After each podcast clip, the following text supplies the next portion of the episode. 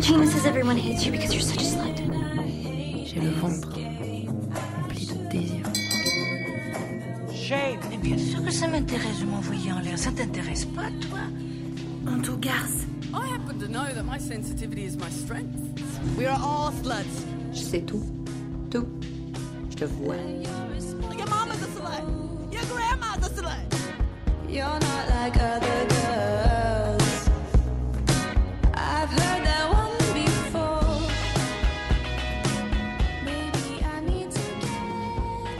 aux garces, le podcast pour parler de l'impact de la misogynie sur les sexualités et la pop culture. Parce qu'Internet nous a tant formés, on s'est dit que c'était à notre tour de l'informer. Parce que déconstruire, c'est bien, mais reconstruire avec humour et amour, c'est mieux.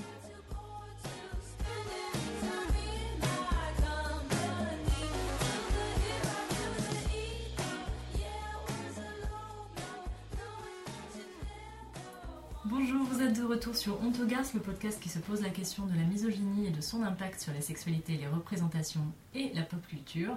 Aujourd'hui, on a décidé de faire un spécial euh, petit podcast qu'on enregistre à la résidence ardente, qui est un projet qui est en train de se créer autour des sexualités et euh, notamment aussi de la bouffe et de la bonne bouffe. Du coup, on essaie de réfléchir le lien entre plaisir gustatif et plaisir du corps en général. Euh, on a aussi du coup avec nous Aude qui participe du coup à la fondation de ce projet. Tu peux te faire un petit coucou si tu veux, tu peux même te présenter. Alors bonjour, euh, bonjour à tous. Donc on est en train de monter ce projet avec euh, Marion May qui est euh, cuisinière. Euh, et euh, moi de l'autre côté euh, qui, qui suis plutôt pour la partie organisation et communication. D'accord, merci. On est avec Douam que vous connaissez déjà. Bonjour. Toujours plaisir. Et puis avec Carmina que vous connaissez déjà probablement sur internet et qui va se présenter puisque du coup c'est toujours mieux quand tu choisis ce que tu dis de toi.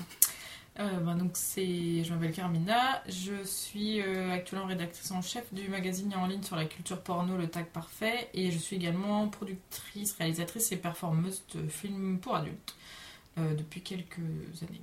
Comme vous le savez, euh, on parle entre autres de sexualité et des sexualités, mais on ne parle pas souvent et on n'entend pas souvent parler du fait de ne pas réussir sa sexualité. Euh, quand on dit ne pas réussir sa sexualité, on pense évidemment aux injonctions qui existent autour des questions de sexualité, donc elles ne sont pas toutes les mêmes pour tout le monde, mais pour les personnes perçues comme des femmes dans cette société, c'est à partir de ce point de vue qu'on s'intéresse à la question. Euh, il y a une nouvelle injonction après celle qui a longtemps été celle de ne partager sa sexualité qu'avec son conjoint, c'est celle d'avoir une libération sexuelle absolue. Et cette libération sexuelle, elle ne se réussit évidemment qu'avec l'orgasme. Échouir, c'est échouer à jouir. C'est échouer euh, à cette injonction nouvelle, nouvelle depuis quelques décennies, on va pas se mentir, hein, mais euh, cette injonction qui a quand même une certaine contemporanéité et puis du coup qui s'articule très bien avec euh, nos, nos- nos meilleurs ennemis, le capitalisme et le patriarcat. I think they have an okay time. How do you know? I mean, how do I know? I know. Because they. Yes, because they. How do you know that they're really?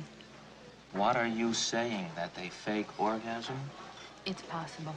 Get out of here. Why? Most women at one time or another have faked it. Well, they haven't faked it with me. How do you know? On va donc parler euh, de l'orgasme et euh, notamment de toutes les injonctions qu'on reçoit sur essayer d'en avoir, essayer d'en avoir plusieurs et comment en avoir. Et puis surtout, en fait, de tout ce qui peut nous mener à être euh, en échec face à ces représentations euh, qui sont les, les présent- représentations principales de la sexualité, quoi. C'est-à-dire, en gros, t'es une nana, il faut absolument que tu sois libérée sexuellement, que t'aies une vie masturbatoire absolument très épanouissante, épanouissante, une vie sexuelle avec des partenaires absolument épanouissante, et qu'en fait, quoi qu'il arrive, ta libido ne flanche pas.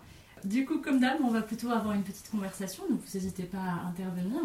Moi, je suis rentrée un peu dans le vif du sujet avec ça, parce que je m'étais dit que j'allais euh, reprendre une citation de... Enfin, une citation, une paraphrase, parce que je vais pas vous citer tout le truc, mais euh, une paraphrase de ce qu'a ce qu'a écrit notamment euh, Silvia Federici sur euh, la question de la libération sexuelle. En fait, ce qui est intéressant, c'est qu'elle parle de la libération sexuelle en disant qu'au début, la libération sexuelle, ça devait être que la libération du sexe, en tout cas, ce qui était un peu promu, et en fait, non, enfin, c'était euh, en vérité euh, une fausse, une fausse, euh, fausse pub. hein. En fait, c'était l'intensification du travail sexuel qui, comme la charge mentale et comme la charge sexuelle, qu'on pourrait redéfinir plus tard, en fait, c'est aussi un boulot qui revient sur les épaules des mêmes personnes. En sachant qu'évidemment, quand on est par exemple perçu comme une femme, on a évidemment une certaine charge qui vient sur le fait d'être à l'ini- l'initiation ou l'instigation de rapports plaisants et surtout envers soi-même.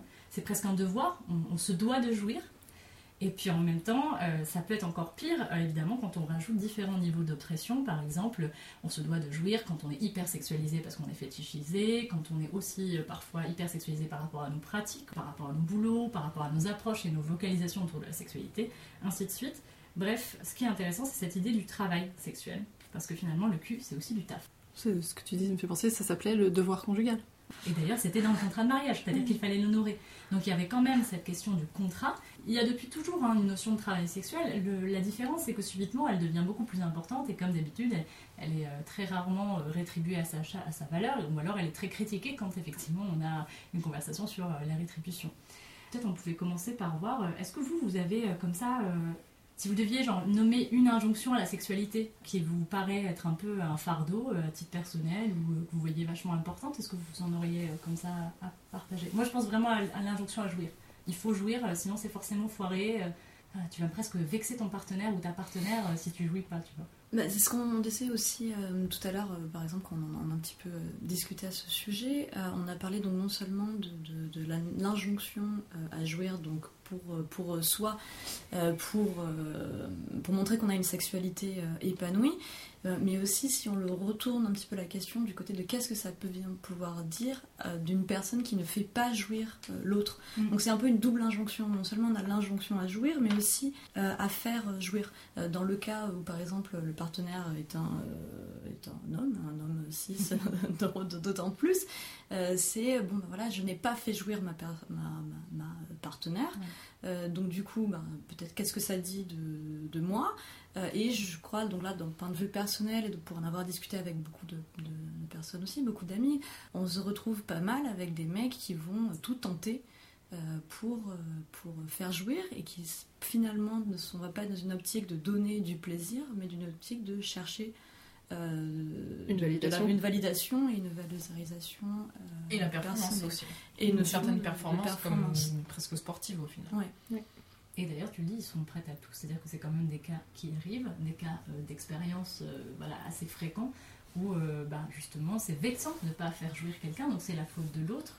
Mais en même temps, on peut même aller jusqu'à se retrouver dans des situations où on franchit complètement les limites de son consentement, en fait, parce que la personne veut te faire jouir.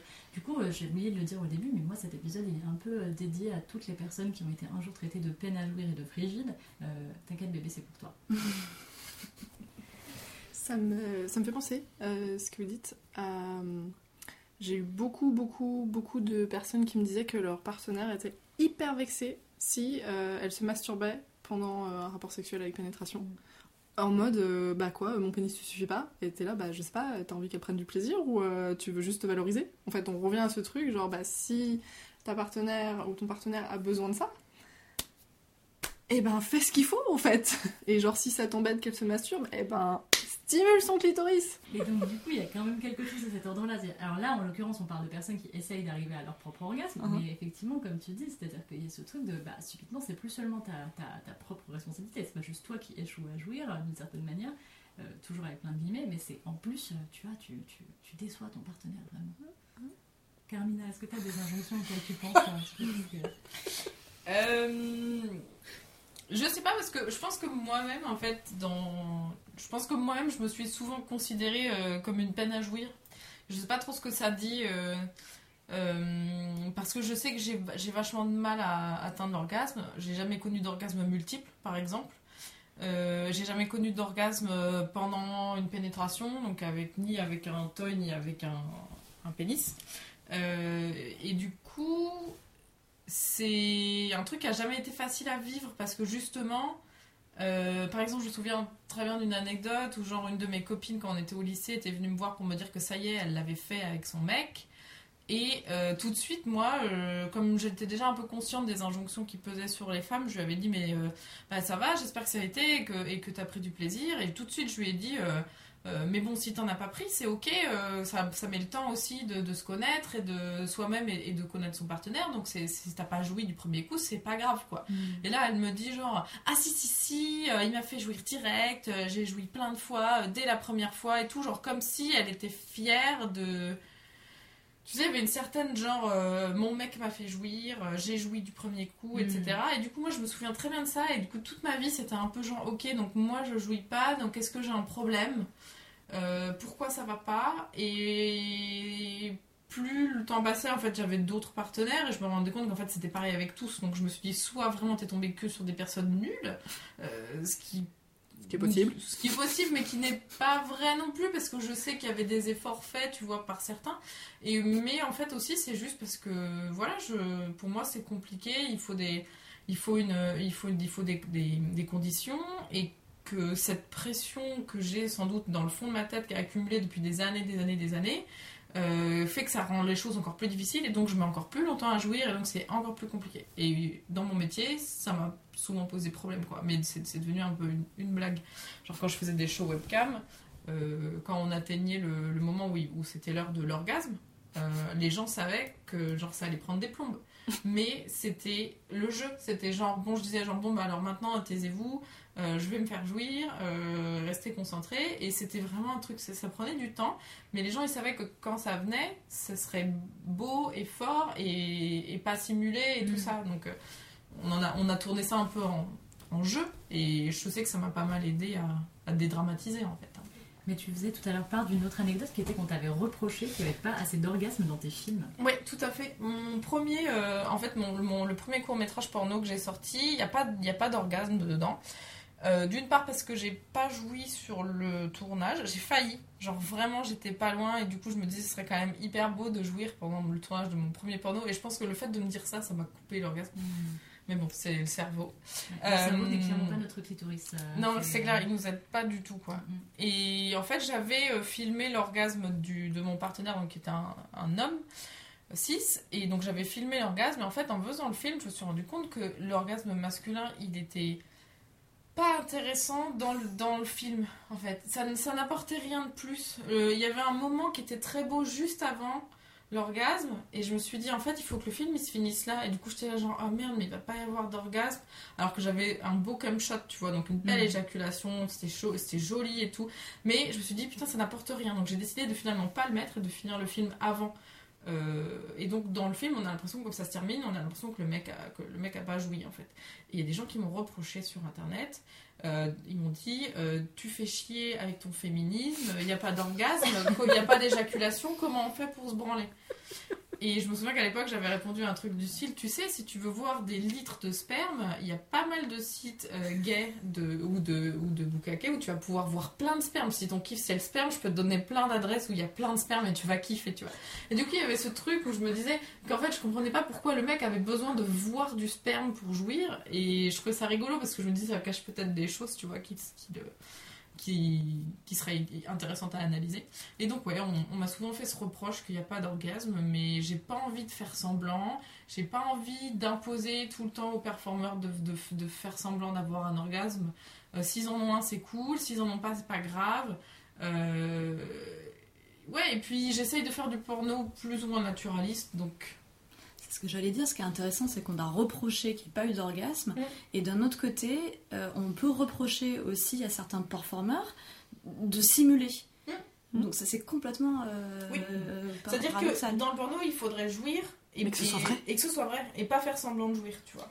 Ben justement, là, je- j'en ai parlé tout à l'heure, mais je, voilà, comme, comme d'habitude, hein, on a encore euh, brainstormé avant, donc on va pas arrêter de faire des références euh, à il y a 15 minutes.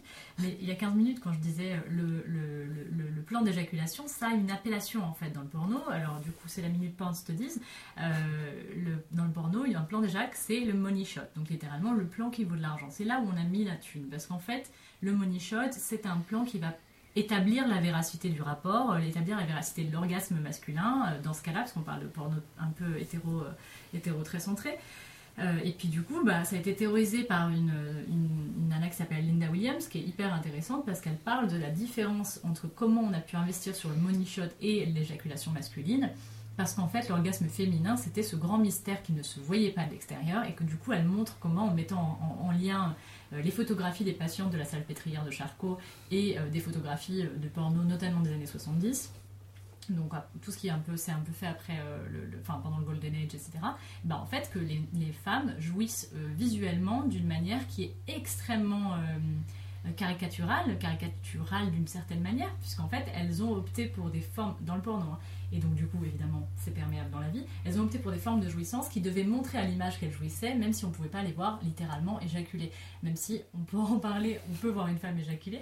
Et donc du coup c'est intéressant ce truc de on t'a reproché, ce qui fait euh, la, le- la preuve de véracité, alors que toi tu étais justement en train de dire, mais en fait véritablement moi je l'ai pas joui, donc finalement Oui. je l'ai pas mis dans le film. Exactement, c'était ça. Et là, j'ai du coup, c'était mon tout premier, mais j'ai tourné d'autres films depuis.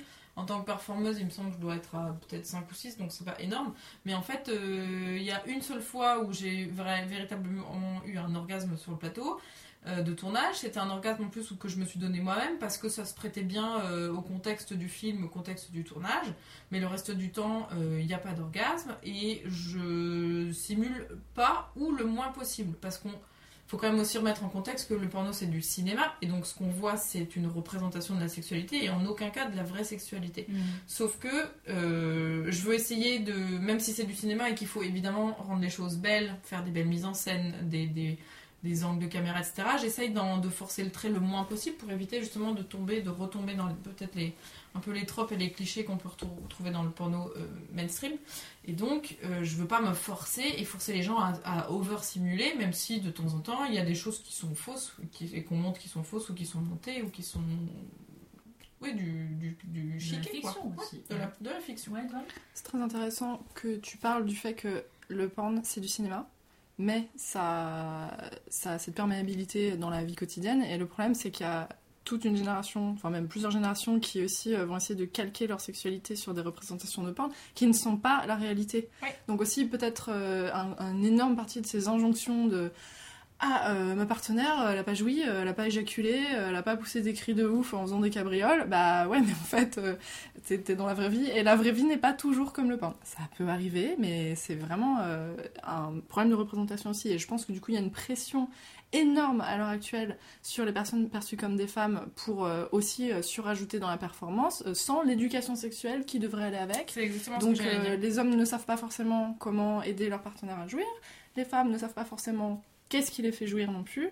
Euh, donc il y a, il y a vraiment un problème avec la représentation de la réalité, je pense. C'est ça ce que j'allais dire, c'est qu'il y, a- il y a un manque d'éducation sexuelle qui est euh, énorme. en France et dans le monde, et que dans cette éducation sexuelle, il faut qu'il y ait une éducation à l'imagerie pornographique, et pour expliquer aux gens, aux jeunes adultes, euh, que ce qu'on peut voir dans un porno ou, sur, ou des, des images qu'ils vont pouvoir peut-être voir euh, par erreur ou parce qu'un pote leur a montré ou parce qu'ils ont eux-mêmes recherché du porno, c'est euh, du cinéma. Et quand on dit du cinéma, c'est de la fiction, c'est un divertissement pour adultes. Et je fais toujours le parallèle euh, avec Fast and Furious. C'est-à-dire que quand tu passes le permis, euh, tu vas au code. Tu t'assois pas devant les Fast and Furious euh, 1 à 7 et tu te dis pas ça y est, je sais conduire. Et ben le sexe c'est pareil. Tu vas apprendre à faire du sexe et tu vas pas te poser devant Pornhub pendant 3 ans et dire c'est bon, je sais faire du sexe. Tu vois.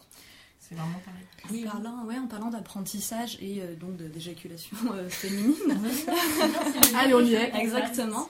Euh, moi, ça me fait penser à la multiplication des ateliers qu'il y a pour apprendre euh, à squirter. Ce qui est absolument génial dans l'absolu, puisque du coup, c'est donc de, bah, de l'éducation, mieux connaître euh, son, son corps. Euh, en Tu réalité. squirter juste parce Alors, qu'on l'a pas dit. Squirter, donc bah, l'éjaculation euh, féminin, Ou dite euh, féminine, ou dite plutôt. féminine, euh, donc, et qui n'est pas forcément d'ailleurs synonyme d'orgasme. Ah ouais. Euh, ouais, pour euh, être femme fontaine, euh, donc bah, moi-même, pour avoir donc la capacité d'éjaculer, il y a certaines fois où ça va être vraiment lié à un plaisir très intense menant à l'orgasme, ou d'autres fois à seulement un plaisir, euh, voilà, plusieurs plus ou moins fort. Euh, en tout cas, donc pour avoir vu cette multiplication des ateliers, euh, que ce soit donc des festivals euh, liés à la sexualité et au porn, Mhm. dans les festivals aussi liés à euh, ce qu'on dit transformationnel, euh, par exemple, donc pour aller souvent euh, à Nowhere ou à d'autres euh, Burn, par exemple. Euh, on, voit donc ces, ces ateliers-là. Dans un premier temps, moi je me suis dit que c'était vraiment euh, super. Mhm. Euh, Il y a des personnes qui m'ont demandé si je voulais bien en, en organiser moi-même. Et puis en fait, en réfléchissant et en discutant avec sa- sa- certaines personnes qui avaient fait ces ateliers ou qui me demandaient de les organiser, je me suis dit, bah, c'est un petit peu triste aussi de voir que la, la réalité derrière, pourquoi est-ce que ces personnes voulaient le, le faire? C'était parce qu'elles n'y arrivaient pas souvent Mhm. Et que euh, soit leurs partenaires, soit euh, les magazines féminins, euh, soit euh, bah, le porn avait ce truc de euh, toutes les femmes peuvent éjaculer, donc vous devriez euh, apprendre à le faire. Si vous le connaissez, si vous n'y arrivez pas, c'est que vous ne connaissez pas bien votre corps, c'est que vous pouvez faire toujours mieux. Euh, et puis je me suis retrouvée finalement à avoir beaucoup de discussions avec des gens qui me disaient mais Ali, mais apprends-moi, mais j'y arrive pas, c'est pénible. J'ai essayé, j'ai beau essayer, j'ai tout essayé, euh, ça marche toujours pas. Ben, enfin, c'est pas, pas grave quoi. C'est euh, C'est pas un prérequis. non, mais on rentre de nouveau dans le capitalisme Voilà. du cul. Le capitalisme du cul, c'est quoi? C'est le fait d'essayer de faire de l'argent, par exemple, notamment sur les injonctions euh, et les insécurités qui en découlent, notamment l'industrie du sextoy. Alors, on parlera de masturbation féminine à l'occasion plus précisément, mais il y y a quand même ce truc. Voilà, euh, enfin, en plus pour avoir bossé dans un love store, et Carmina, toi aussi, tu travailles euh, parfois aussi en, en collaboration avec des marques, euh, des produits, tu, tu connais ce. Enfin, je ne dis pas que vous n'en connaissez pas, mais il y a ce truc de parfois, l'argument qui fait vendre, c'est celui-là, il va vous faire jouir. Comme Mhm. si tu en avais tout essayé, mais celui-là, celui-là c'est le bon, celui-là c'est celui qui va y arriver. Euh, alors, en fait, euh, un petit rappel, on peut, un, ne pas avoir de désir sexuel, deux, ne pas avoir de plaisir sexuel, trois, avoir du plaisir sexuel mais jamais d'orgasme, quatre, avoir plein de problématiques qui peuvent mener à une difficulté à atteindre du plaisir et de l'orgasme, et de même tout simplement à initier du désir, et en fait c'est ok. Et 5, pas d'argent à mettre là-dedans. Oui, non, mais alors je parlais même plus des sextoys, je parlais juste du cul. Tu vois, tu, plein de personnes, j'allais dire tout le monde, mais plein de personnes ont, ont des mains, euh, mais ça ne veut pas forcément dire que ça suffit. Euh, et, et en plus, euh, je trouve que la question de l'injonction à jouir, elle me met particulièrement, euh, tu personne perçue comme une nana, mais pas, euh, mais m'identifiant pas comme une meuf cis, moi ça me fait presque de la dysphorie en fait, vraiment, euh, d'avoir des rapports sexuels dans lesquels je suis assignée à un rôle, il faut que je jouisse d'une certaine manière, que je reçoive du plaisir d'une certaine manière, et j'ai le droit de jouir que de cette manière. Et donc du coup, bah, évidemment, euh, j'ai changé de partenaire, mais euh, à, part, à part ça, euh, à part ça, je veux dire, ça fait partie de la manière dont les gens peuvent, tu vois, avoir des projections. Et ça fait partie des choses qui me posent question. Donc quand j'ai envie de, je sais pas, peut-être m'envoyer en l'air avec quelqu'un à qui j'ai peut-être pas encore expliqué les trucs d'histoire. Enfin, tu vois, je sais pas si la personne est au fait, si je lui explique que je suis pas une personne cisgenre, je suis plutôt genderqueer, qu'est-ce que la personne ça va, tu vois. Et je me dis, mais en même temps, il y a des moments où je me retrouve, dans- ça m'est arrivé de me retrouver au cul, au, au pieu avec quelqu'un et de me dire, enfin, au cul. Voilà. Joli lapsus. Ouais, c'était, c'était ça. Et, et en fait, d'être complètement euh, dans une ina... Mais c'était pas accessible pour moi, en fait, parce que je voyais que c'était... Et ça, sans même euh, aller à la dysphorie de genre, je pense que pour beaucoup de personnes perçues comme des femmes, ce truc de... C'est cette image qu'on te projette de qu'est-ce que c'est que la réussite, qu'est-ce que c'est que le- la bonne sexualité. Et... euh, et d'ailleurs, la bonne sexualité, bah, la masturbation, c'est un peu genre. euh, ça dépend des moments hein, quand c'est valorisé. Parce que je me souviens par exemple de, dans Sex in the City, voilà, oui, on, va parler de Sex in the City. Euh, il y avait euh, un épisode mémorable pour moi qui est l'épisode où euh, l'une des, des, personnages, la- le personnage de Charlotte, qui est présentée comme la prude, bourgeoise. J'allais dire blanche, mais enfin, elles sont toutes blanches de toute façon dans Sex in the City, donc ça vous savez. Et en fait, un jour, elle a un rabbit, je sais plus, on lui offre un rabbit, donc c'est un sextoy qui fait une double stimulation clitoridienne et, et vaginale. Et elle ne sort plus de chez elle. Genre ses copines, les copines sympas de Sex in the City, doivent faire une intervention pour lui dire maintenant ça suffit, tu le mets dans ton tiroir et tu sors. Il y a la vraie vie dehors quoi. Et donc il y a ce truc de finalement elle a trouvé le seul truc qui l'a fait jouir et même là on lui dit ah non mais là là là tu prends trop ton pied là va falloir arrêter et revenir à la médiocrité de ta vie habituelle tu vois. C'est Et- tellement vrai. Mais c'est vrai. Je, me- je vois très très très bien de quel épisode il s'agit et c'est c'est très très vrai. Ouais. Et pas très longtemps après, plus tard, je me souviens qu'il y avait un épisode dans lequel euh, l'une d'elles, qui est maman, elle a un sextoy dans sa table de chevet, dans le tiroir de la table de chevet, et sa belle-mère fait le ménage chez elle pour lui rendre service qu'elle l'aide à garder son petit, et elle change, elle enlève le sextoy, et à la place, elle lui met euh, une statue de la Vierge. C'est vrai. Mais c'est vrai Et tu vois, t'as ce truc de genre, ça veut dire que quand t'es maman, et que tu- tu peux pas non plus niquer et genre prendre ton pied, La quand maman, t'es- quand t'es pas maman, voilà, mais on y revient toujours, on y revient toujours. Bref, euh, ça, ça fait partie des trucs vraiment... euh, voilà, même squirter, même réussir à faire des orgasmes, euh, tu vois, des méditations orgasmiques, des, des, des massages tantriques de machin, de l'orgasme ultime. C'est intéressant aussi le tantra. On se rend compte aussi qu'il y a beaucoup de gens qui viennent vers le tantra pensant euh, avoir une connexion pour euh, augmenter leurs orgasmes. Et ensuite, ils sont extrêmement surpris de se rendre compte que finalement, le tantra, c'est justement ne pas jouir, ou au moins retourner la, jou- la- enfin, retarder la jouissance, mais plutôt donc essayer de, de voir d'avoir un voyage à deux, voire seul. Euh, pour, pour aller repousser toujours un petit peu plus loin le, le- le- le plaisir, l'attente, et justement montrer que finalement ce qui est important c'est le voyage et pas donc la destination finale qui est euh, l'orgasme. Qui est aussi le nom d'un film d'horreur. hein, voilà. Ah, Vous devriez le marketer comme du edge play spirituel. Il comprendrait mieux. C'est Non tellement vrai. Donc le edge play, c'est littéralement voilà, le fait de, de jouer sur la, le retardement euh, de la jouissance. euh, Edge, de c'est le côté, le bord, donc on reste toujours au bord du précipice. Je déteste ça. Ouais. Ça c'est vraiment justement le edge play, c'est un truc que je déteste parce que justement, ayant étant une femme qui, qui a toujours eu du mal à jouir, Mm. le fait que par exemple je sois au bord de l'orgasme et que mon partenaire fasse exprès de pas me faire jouir, c'est un coup à jurer cracher, genre euh, je balance tout, je pète tout dans la chambre, je me rhabille et je me casse. C'est genre c'est j'ai te- j'ai tellement l'impression qu'on me prive d'un truc auquel j'ai droit et, euh, et qu'on n'a pas le droit de m'enlever parce que j'ai déjà vachement de mal et que j'ai aussi galéré dans ma vie pour mille raisons pour avoir une sexualité épanouie. Que du coup ce moment où on me refuse l'orgasme exprès pour euh, faire le malin ou la maligne ou pour faire genre c'est sexy et bien en fait euh, bah, moi c'est le plus gros turn off du monde et je me casse. C'est- moi j'allais dire à l'inverse, euh, en BDSM, donc en, en jeu bondage, euh, domination, euh, sadomasochisme, j'adore jouer avec des hommes cis à l'orgasme denial, c'est-à-dire tu n'auras pas d'orgasme et donc les, les, les teaser, les chauffer, euh, les amener très très euh, loin, euh, le plus possible, le plus proche du plaisir pour complètement ensuite leur retirer ce que eux pensent être euh, presque un droit acquis. euh, On rappelle que c'est négocié. euh, hein. voilà, que, évidemment. Parfois, c'est même réclamé. Moi, j'allais faire des blagues sur le fait que voilà, on t'a fait du edge play et paf, t'es tombé dans le féminisme. Ah, C'est ça. ça, t'a radicalisé en fait. Vous voyez, hein. Et c'est un jeu que je fais pas avec mes partenaires euh, féminins. Are you okay? Oh. Oh, God.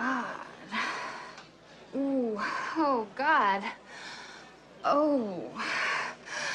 Oh. Oh. Oh, God. Oh, yeah, right there. Oh. Euh, ce truc de d'injonction et de tout le business qu'il y a derrière, moi ça me fait penser à un documentaire super d'Olivier Jourdain qui s'appelle L'eau sacrée. Et en fait, c'est un documentaire sur euh, ce truc culturel au Rwanda où il y a vraiment euh, une culture de l'éjaculation féminine qui est, qui est vraiment énorme. Elle s'appelle Kunyaza, si je dis pas de bêtises. Et euh, en fait, c'est tellement intégré dans la vie de tous les jours. euh, Là-bas, c'est vraiment euh, bah, si, euh, si tu fais pas éjaculer ta partenaire, euh, bah, juste euh, t'es pas un homme. Mm. Et du coup, c'est à la fois hyper intéressant et c'est- vraiment un très bon documentaire, c'est super mignon. euh, sur les discussions qu'il peut y avoir sur la sexualité qui sont hyper intéressantes, sur comment donner du plaisir à leur partenaire. euh, et, et ce que ça peut donner, qui est vraiment chouette, parce que du coup, il y a un truc, euh, vu que c'est dans la culture générale, euh, tout le monde en parle et c'est ok. Et en même temps, il y a cette injonction hyper forte de, mais du coup, si tu la fais pas éjaculer, et si elle, elle éjacule pas, il y a un problème.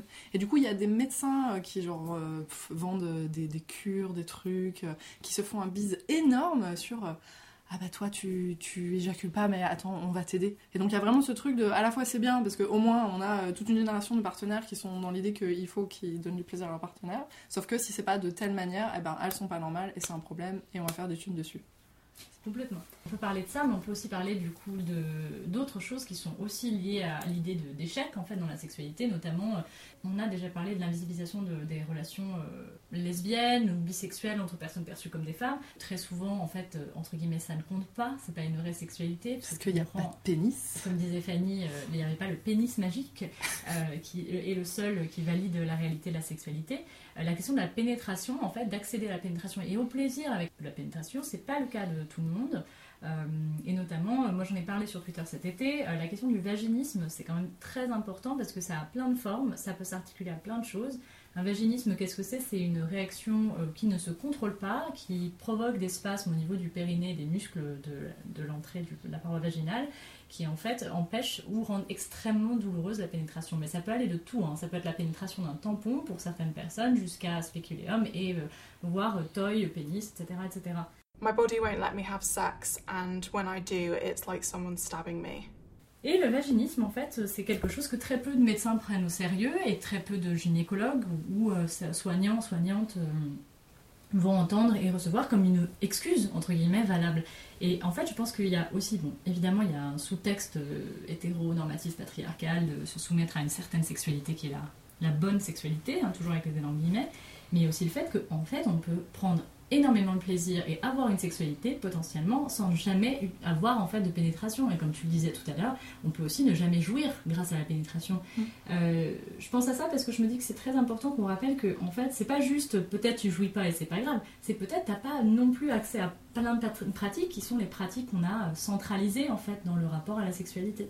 Du coup est-ce que est-ce que ça vous évoque des trucs ça potentiellement de Pareil, ça peut être des, anecdotes ou potentiellement des choses euh, que vous auriez envie de partager parce que moi je me rappelle, je me rappelle juste de voilà, avoir vendu un certain nombre de stimulateurs euh, clitoridiens, euh, genre énormément notamment ce- ces, derniers mois, parce que subitement on remettait la focale sur le clitoris. Mais pendant longtemps, les femmes aussi pensaient que leur vagin ne servait qu'à littéralement sortir des bébés ou les faire entrer, tu vois. Donc il y a quand même aussi une histoire, une culture de découvrir du plaisir interne et externe euh, qui en fait ne remonte à pas très longtemps. Every single day I fight another war. Every single night I feel more powerful. Who cares? That's what it takes to live my way. So the world? Will take me as I am. Alors moi j'ai deux anecdotes assez tristes.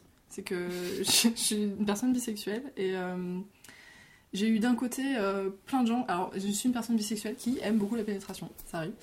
Et euh, j'ai eu d'un côté des personnes majoritairement lesbiennes ou hétéros très peu renseignées qui me disaient mais je comprends pas, t'es lesbienne et t'aimes la pénétration J'étais là genre et oui et quel est le rapport? Genre on aime bien ce qui nous procure du plaisir, point barre. Après Mhm. Genre, désolé, la pénétration n'est pas toujours un pénis. Hein, vraiment, il y a plein d'autres solutions.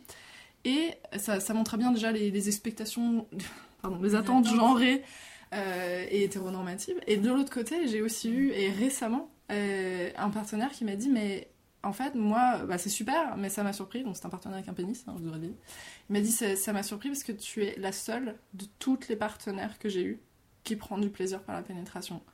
Et c'est quelque chose que je savais déjà un peu, parce que bah, je parle avec mes amis, hein, mais euh, en fait de me dire, mais attends, si tellement de personnes avec un vagin n'ont aucun plaisir à la pénétration, ah je suis désolée, mais alors du coup la sexualité hétéronormée, là, vraiment ça me rend hyper triste pour vous. Je me suis dit, mais c'est- déprimant et c'est la seule chose qu'on apprend aux gens en fait. Ouais, c'est horrifiant Et en fait. C'est marrant ce que tu dis parce que moi j'ai du coup moi aussi je suis bisexuelle et j'adore la pénétration aussi et du coup j'ai toujours eu l'impression que ça m'invalidait en tant que personne bisexuelle parce que je me disais genre euh, non mais tu peux pas être vraiment bisexuelle parce que t'aimes vraiment trop la bite. Tu vois c'était ça mon, mon truc. Parce que j'adore vraiment la pénétration et j'adore avoir euh, des rapports avec des personnes qui ont un pénis. Et du coup je me disais mince mais euh, je, me posais vraiment des questions. Je me disais genre mais est-ce que t'es vraiment bisexuelle parce que du coup comme t'aimes vraiment beaucoup la pénétration ça se trouve ça veut dire que t'es pas tellement bisexuelle que ça. Et du coup ça m'a remis beaucoup en, en- ça me posait beaucoup de questions sur ma sexualité en fait Alors que comme dit euh, une personne euh, qui était dans un podcast précédemment que je ne reciterai pas, ça veut juste dire que tu es gourmande de tout. c'est vrai c'est vrai. Mais, mais, mais oui, oui, oui, oui, mais ce, que- mais ce que tu dis, c'est vrai parce que, en même temps, enfin, je veux dire, j'adore la pénétration, mais jamais je vais jouir par la pénétration. Je... En fait, je pense que le plaisir que je prends dans la pénétration, il est plus mental au final que physique. Mon, vagin n'est pas euh, à ce point-là. Euh... Si je jouis, ça va être par stimulation clitoridienne quasiment uniquement et sans pénétration. C'est-à-dire que si je suis en train d'être pénétrée et que j'essaye de me faire jouir, ça ne marche pas. Il faut que je me fasse jouir avant d'être pénétrée ou après, et après, ça marche pas souvent. Donc, parce que le vagin a déjà été trop stimulé et du coup, le clitoris, il dit non, mais euh, non, c'est fini. Ouais. Je- ça me- je- on en vient à cette chose aussi qu'on n'a pas dit depuis le début, c'est que la jouissance est pas forcément la même chose que le plaisir. Et je Mhm. pense Et que oui. c'est un truc qui prend la sexualité parce que, en fait, on peut prendre un plaisir incommensurable Mhm. et ça ne mène pas à une jouissance et c'est pas grave. Mhm. C'est c'est un peu, pour moi, c'est un peu euh, l'orgasme mythique. C'est soit euh, pour certaines personnes, genre euh, le point final ou genre euh, une destination lointaine, mais en fait, tout le reste, c'est toujours du plaisir. Enfin, l'i- l'idéal. Enfin, c'est- si- que si possible. Tout le reste soit du plaisir. Et euh, On n'a pas parlé d'orgasme anal aussi, c'est dommage. Ah bah, je pense qu'elle allait y arriver Il parce qu'il y a le lobby tard. prostate parmi nous. oui, mais alors pas forcément euh, prostate. Le- L'orgasme anal, même pour les personnes qui n'ont pas de prostate. Ah oui, oui, non, mais On c'est en très parle bien qu'on en parle. Euh, non, non, mais la, la blague à part, je voulais quand même glisser que Capitaine Strapon est là et que du coup, il vous rappelle que la bite, c'est pas toujours une bite euh, attachée magicalement, euh, magicalement, organiquement, naturellement à un corps et que du coup, il n'y a pas de mal à aimer les pénétrations et en fait, vous pouvez même choisir exactement le type, la largeur, la longueur, La euh, couleur. corpulence de la pénétration que vous désirez. Euh, même si préférez le silicone médical, du verre ou, de- ou de- de- de- des matériaux qui ne seront pas poreux pour le, le bien-être de chacun. Ou alors et préservatif sur le voilà, et nettoyez bien vos jouets. Voilà, vous pouvez aimer la pénétration, même vous pouvez aimer la pénétration que, euh, que seule en fait. J'ai pas mal de, personnes avec moi euh, dans mon entourage qui m'avaient très étonnée parce qu'elles avaient eu cette conversation avec moi que je j'avais pas. euh, je m'attendais pas à ce qu'on me dise un jour, euh, bah en fait moi j'adore être pénétrée mais je déteste être pénétrée par quelqu'un. Et j'étais là, enfin je comprends, genre d'un coup on me l'a dit, j'étais genre ah oui, petite lumière dans mon cerveau qui s'est. Je me suis dit oui mais je comprends complètement. Et donc du coup la pénétration ce n'est pas non plus aussi euh, qu'un hobby à deux ou à trois ou etc. Donc, euh, donc on peut parler de pénétration anale, il n'y a pas de problème parce que on va parler de pénétration an- anale, il y a des personnes perçues comme des femmes qui ont des prostates et il y a des personnes perçues comme des femmes qui n'en ont pas. Et euh, effectivement, ça n'empêche pas, euh, vous n'avez pas besoin d'avoir une prostate pour avoir du plaisir anal, euh, ni même potentiellement pour, Pour avoir un orgasme anal, tout à fait. Complètement. ouais. Mais ça a quand même l'air d'être un avantage. Mais c'est un Injuste. avantage. J'allais dire un truc du genre. Alors toi, du coup, tu jouis, euh, tu jouis du cul. Ouais.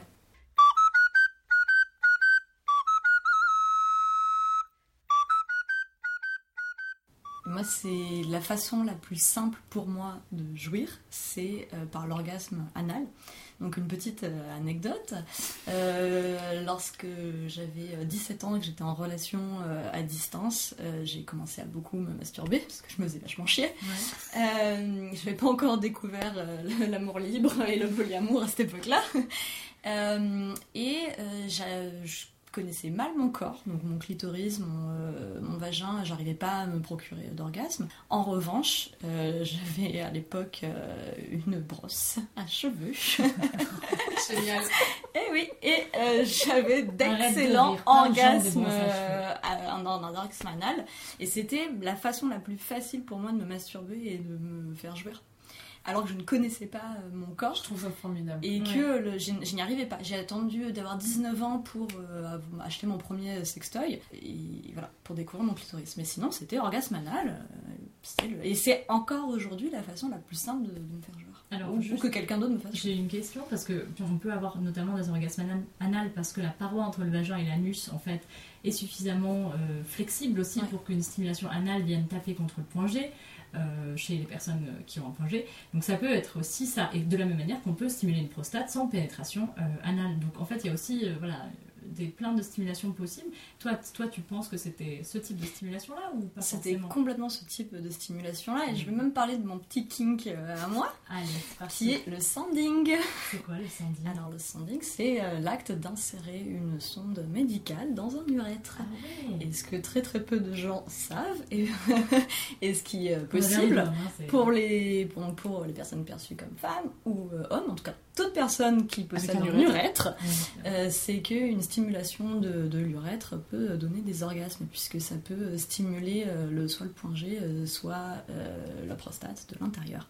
Donc ça, ça a été une de mes dernières de- découvertes de ces dernières années, c'est comment recevoir un orgasme, ou comment me donner un orgasme avec une sonde. Euh, Euh, non, mais je pense que là, là, le gros cerveau des, des gens qui ont écouté ce, ce podcast a explosé. On Et, est parti euh, de peine à jouir à son urinaire. Moi, je- Ouais. j'aime Ouais. beaucoup. Bah, je hein, vrai. que ça part dans tous les sens. parce qu'on a invité Aude. on, savait, on savait. Oui, on savait. Alors, alors, ne nous dispersons pas, il ne reste pas beaucoup de temps pour parler de l'orgasme anal. L'orgasme anal, alors est-ce que je, je réfléchis genre alors l'orgasme anal, je en fait je c'est en fait c'est encore une fois pour moi la pénétration c'est pénétration vaginale ou anale, je vais pas avoir d'orgasme physique, je pense pas, mais par contre, ça me procure beaucoup de plaisir. Et je dirais que le... c'est rigolo parce que je pense que le plaisir anal est probablement décuplé par le par tout ce que ça induit. En fait, la sodomie, en termes de de représentation et de ce que ton cerveau va en penser. En fait, c'est-à-dire que c'est ce côté vraiment tabou euh, parce que voilà, t'es un peu soumise, euh, c'est un peu tabou, c'est c'est c'est pas la façon naturelle d'avoir un, Ça, un c'est rapport les sexuel. codes et les voilà clichés associés à la sodomie. qui vont du coup décupler le plaisir parce que euh, moi enfin personnellement moi j'ai l'impression de faire un truc qui est un petit peu euh, un petit peu déjà tu sais hors des, des Hors sentiers norme. battus quoi si tant est qu'un Bah, c'est clairement pas la sexualité procréative qui est recommandée par euh, le contrat de mariage, hein, mais Voilà. voilà. mais euh, mais c'est euh, vach- hashtag vachement sympa comme ça vous le saurez Hashtag Mais, euh, 5 étoiles sur Yelp. Non mais parce que voilà, on parle, parce qu'on parle beaucoup de, on parle beaucoup d'orgasme et tout ça et de peine à jouir et tout ça, mais en fait, euh, je sais que, enfin pareil, la sodomie et le, le plaisir anal, moi ça me, ça me permet entre guillemets de, dédra- de dédramatiser aussi cette course à l'orgasme parce que techniquement, euh, enfin je trouve ça, c'est bizarre, mais je trouve ça entre guillemets moins grave de pas jouir quand je me fais pénétrer par, euh, donc enfin analement parce que je me dis, bah, de toute façon c'est, enfin pas censé être comme ça que ça marche, donc du coup ça m'a permis de dédramatiser. Je me dis genre bon bah ok la pénétration ça fait beau, ça donne beaucoup de plaisir.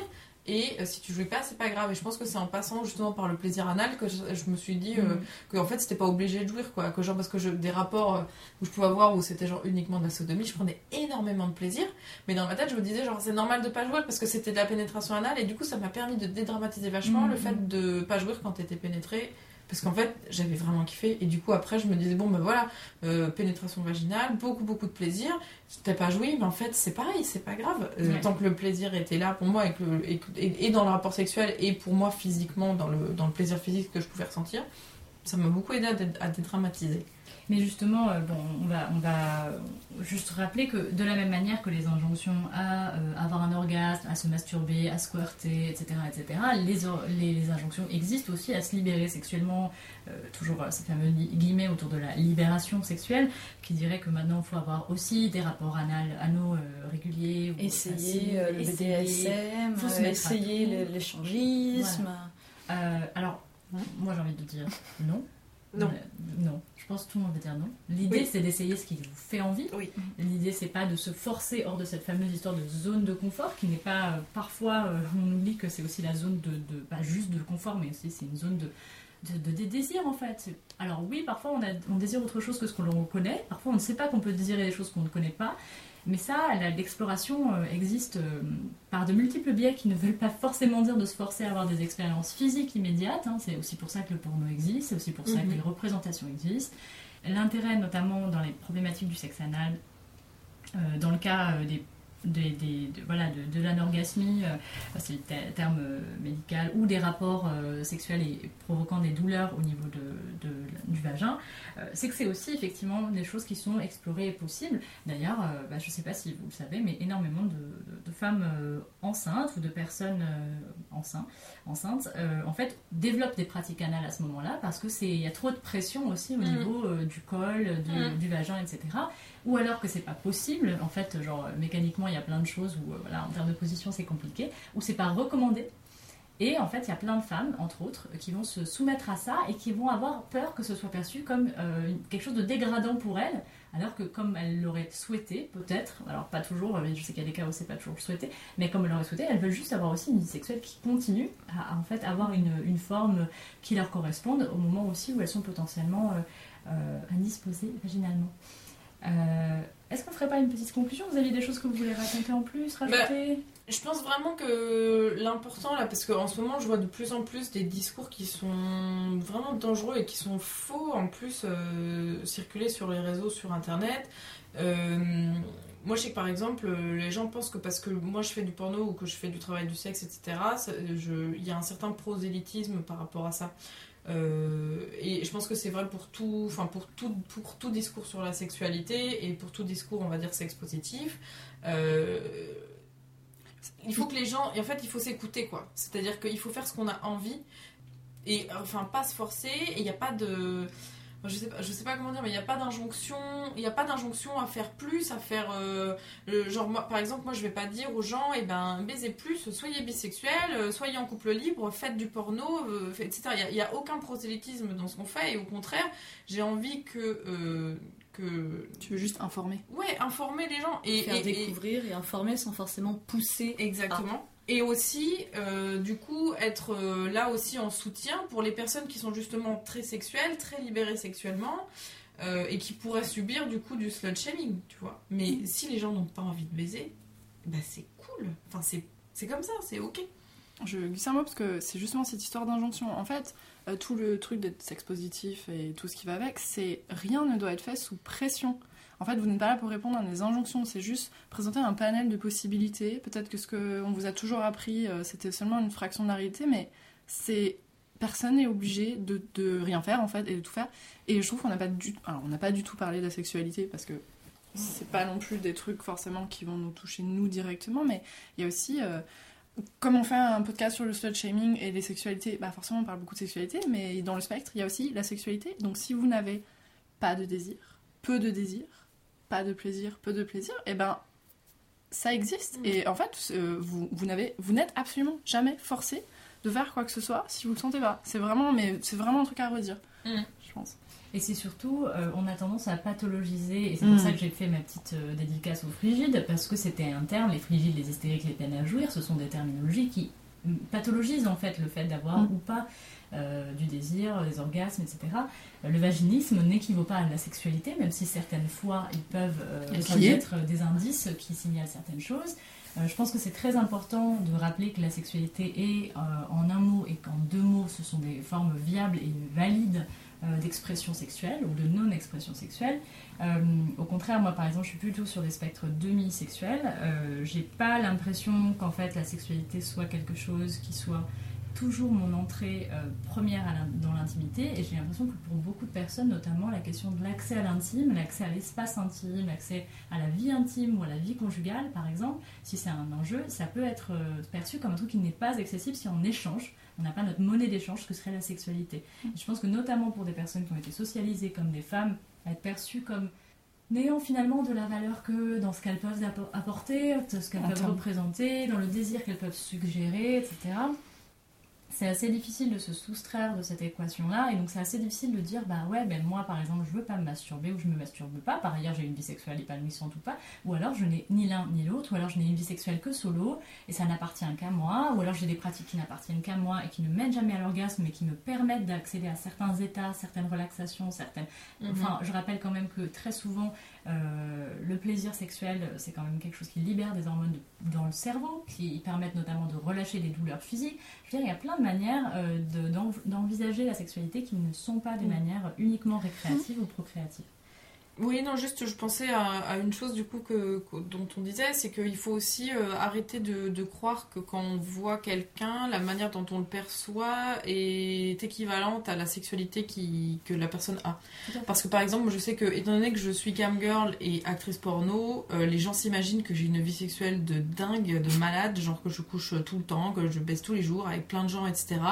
Or, euh, c'est hyper loin de la réalité. Euh, parce que je suis quelqu'un qui a besoin de beaucoup de connexion émotionnelle, euh, que je peux pas coucher avec euh, des gens que je connais pas, et du coup, c'est quelque chose que les gens ne peuvent pas réaliser, et je pense notamment Aude, c'est plutôt l'inverse. Mm. C'est que toi, tu es perçu comme quelqu'un d'assez. Euh, euh, Introverti. Voilà, euh, introverti, ouais. intro- ouais, intro- intro- ouais, intro- bah, introverti, euh, réservé, voire même un petit peu euh, apparence assez euh, bourgeoise. euh, Oui, coincé, tous les clichés etc. avec. euh, et c'est- Moi, je t'ai ouais. presque pas vu avec un t-shirt depuis deux jours, donc mal.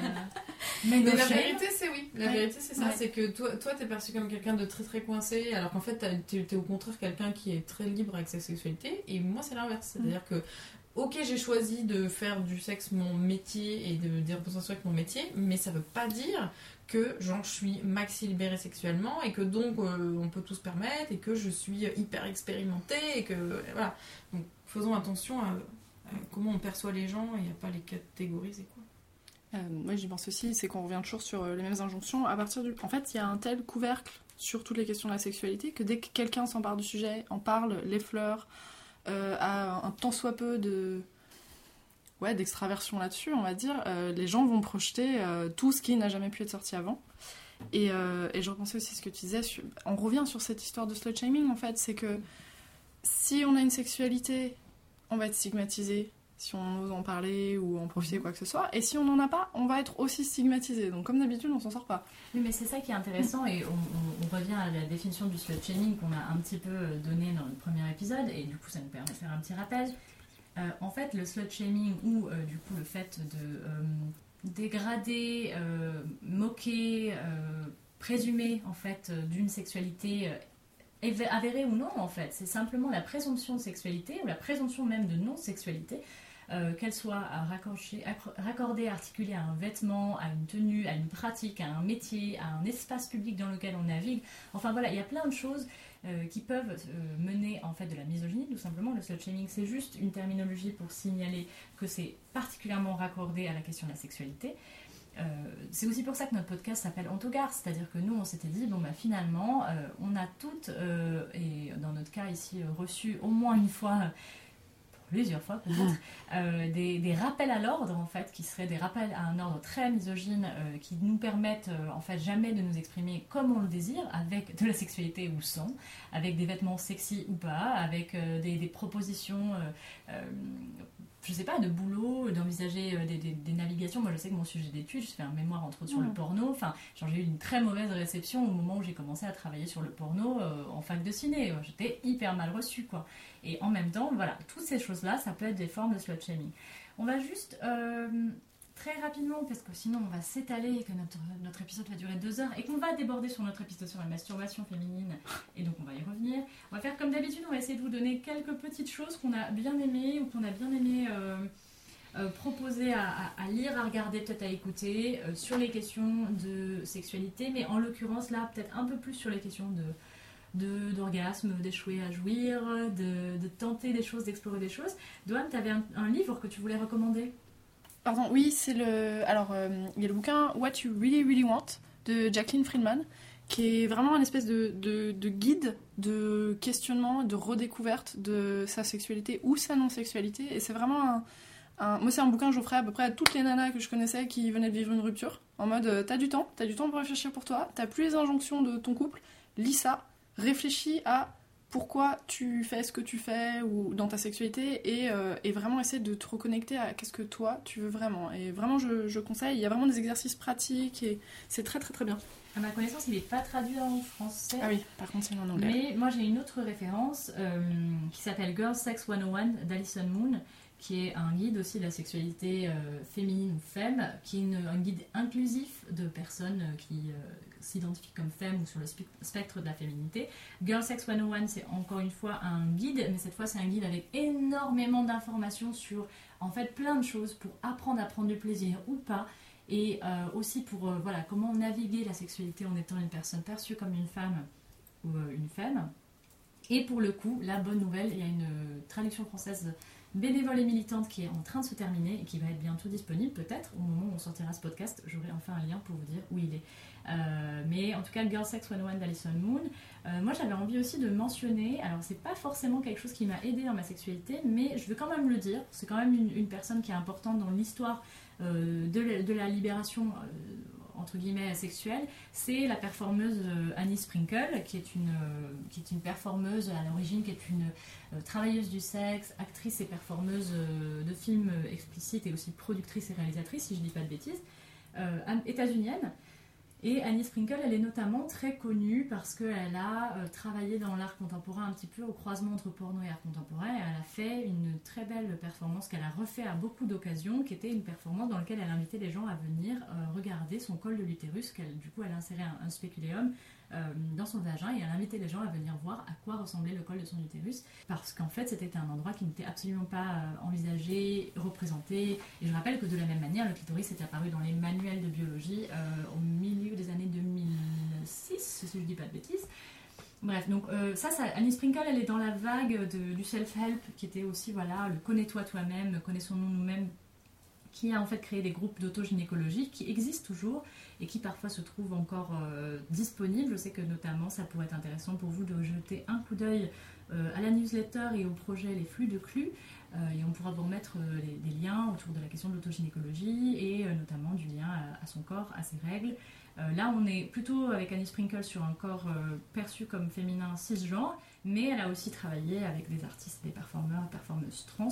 Euh, voilà, donc on, espère que vous allez avoir de la lecture et puis des choses intéressantes à, en retirer. Comme d'habitude, on attend toujours avec plaisir vos euh, retours et puis du coup, on vous donnera des nouvelles pour euh, les projets d'Aude. Est-ce que, est-ce que vous avez des envie de lâcher vos petits arrobases pour que les gens puissent vous retrouver en ligne si c'est le cas Je- Carmina, je sais que tu es un- une queen Ah, du je- networking. ah, mais moi je suis partout, donc euh, il suffit juste de chercher Carmina, euh, la plupart du temps avec un underscore après le M, et euh, vous me trouverez sur Twitter, sur Facebook, sur Instagram, sur. J'allais dire Google, mais ça n'existe plus. Ah non. Non, donc oui, non, je suis à peu près partout, et sinon bah, sur, euh, avec, sur le tag parfait, sur mon blog le cul entre deux chaises.com. Oui. Et les films sont carrerosfilm.com. Voilà, donc ça c'est pour retrouver ton travail. Et toi, est-ce qu'on peut te trouver en ligne? Est-ce qu'on peut lire Alors, ou pour regarder l'instant, ce que tu non. fais? Pour l'instant, euh, non, parce qu'on n'a pas, on n'existe pas euh, encore. C'est donc euh, là, cette semaine-là qui est en train de se dérouler. Donc une semaine où on a invité, euh, donc puisque j'ai assez peu parlé du projet tout à l'heure, on oui, a euh, donc euh, invité des performeurs, des personnes qui travaillent sur le genre, le corps, la sexualité, mais aussi des artistes, illustrateurs, des photographes, une cuisinière. Euh, et on réfléchit tous ensemble à comment euh, créer euh, un lieu qui s'inspire beaucoup des écolieux, puisqu'il y a une dimension bah, très tournée autour de l'écologie, de l'autosuffisance, et comment est-ce qu'on pourrait créer un lieu sexe positif pour recevoir à long terme, à l'année, des résidences, mais également des retraites tournées donc autour du, corps et du sexe et de la sexualité. Donc pour l'instant, la nature. et de la nature. Euh, donc pour l'instant, c'est voilà, c'est la première euh, semaine. Donc bah non, on n'existe pas. On est encore en train de se créer. Euh, ça s'appellera euh, Ardente, Maison euh, Ardente.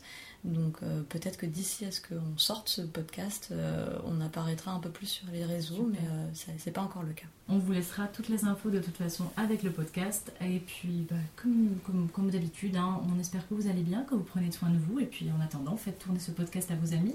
Et puis, n'hésitez pas à nous dire ce que vous en avez pensé. Et si vous avez des références à faire partager, on sera ravis de les transmettre aussi sur nos réseaux sociaux.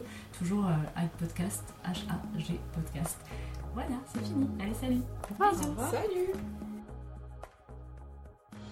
Vous venez d'écouter un épisode d'Onto Garce, le podcast qui s'intéresse à l'impact de la misogynie sur les sexualités et la pop culture. Vous pouvez nous retrouver sur les réseaux sociaux, par exemple Twitter ou Instagram, at hagpodcast, H-A-G podcast. N'hésitez pas à faire écouter cet épisode à vos amis, à nous laisser des commentaires, à le partager ou à nous mettre des étoiles, pourquoi pas 5, sur votre plateforme d'écoute et vos applications podcast.